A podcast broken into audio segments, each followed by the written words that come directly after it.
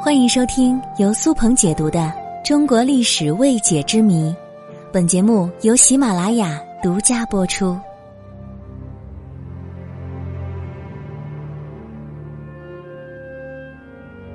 刺客是人类历史中一种特殊职业，在现代指杀手，常由于政治、私怨等原因，负责对某个目标人物实施谋杀或者暗杀。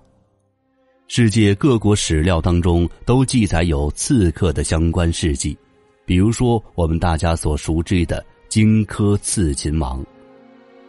刺客在哪朝哪代都存在，这不足为奇。但是一个有意思的现象是，看似繁荣稳定的大唐，刺客之风却非常盛行。唐朝发生了许多刺杀事件，而每一起刺杀背后。都有刺客的身影。比如著名的玄武门之变，李世民出于政治野心，在长安城的玄武门谋划了一场针对太子李建成的刺杀。此次刺杀不仅导致了政治巨变，更在历史中留下了不可磨灭的一笔。另外，唐朝更是有几任皇帝死于刺杀。公元八二零年。皇帝李纯遇刺暴毙，公元九零四年，唐昭宗李晔死于节度使朱温的刺杀。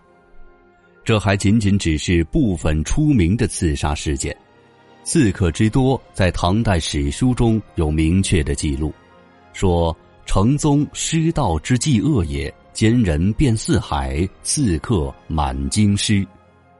而且李白还写了数百首有关于刺客文化的诗歌，可见在唐朝刺客是非常多的。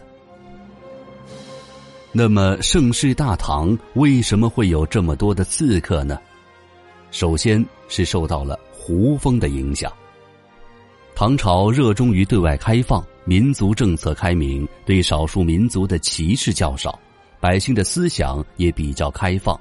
社会深受胡风影响，唐人大有胡气。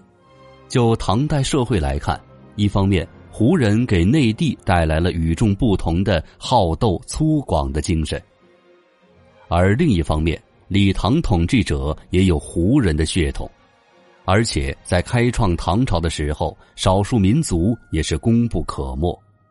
同时，唐朝统治者也将许多胡人迁徙内地。或者征发胡人戍边征战，受到胡风的影响，唐代首次举办了武举，进一步刺激了官宦子弟习武的欲望。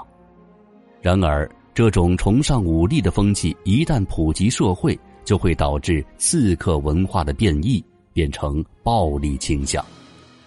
这就是为什么唐朝刺客之风不仅盛行，而且刺客之风日趋残暴的原因。因为平民崇尚武力，崇尚刺客文化，但却没有侠之大者为国为民式的人间大义的引导，就容易走向歪路。唐朝刺客之风盛行的第二点就是政治斗争盛行。唐朝设立了节度使，制定节度使制度以进行国家的行政管理。在唐初有效的治理了社会，促进了民族团结。但是到了唐朝中后期，节度使作为地方官员，缺少中央的管控，权力逐步扩大，并且敢与中央抗衡，这就造成了不同地域各自为政的荒唐局面。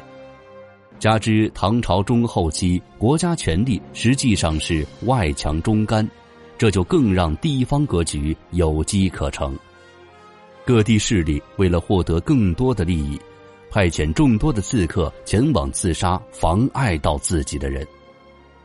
所以，社会上有名的文武兼备的刺客，大多数都被中央皇室或者权贵受用，或者被地方藩镇官吏所收买和豢养。刺客显示出了在消除异己的政治斗争中的特殊作用。所以，刺客在唐朝已经最大程度的政治化了。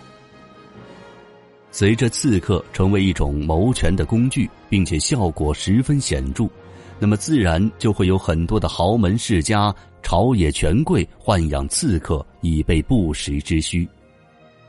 有需求、有利益，便会刺激刺客的产生和繁盛。所以，唐朝刺客之风盛行，是在社会文化的影响下潜移默化而形成的。出于唐朝特有的政治文化特色。唐朝官员为了满足自己的目的，对刺客进行豢养和利用，而在政治斗争的需求之下，刺客急剧繁衍，最终导致了刺客之风盛行于世。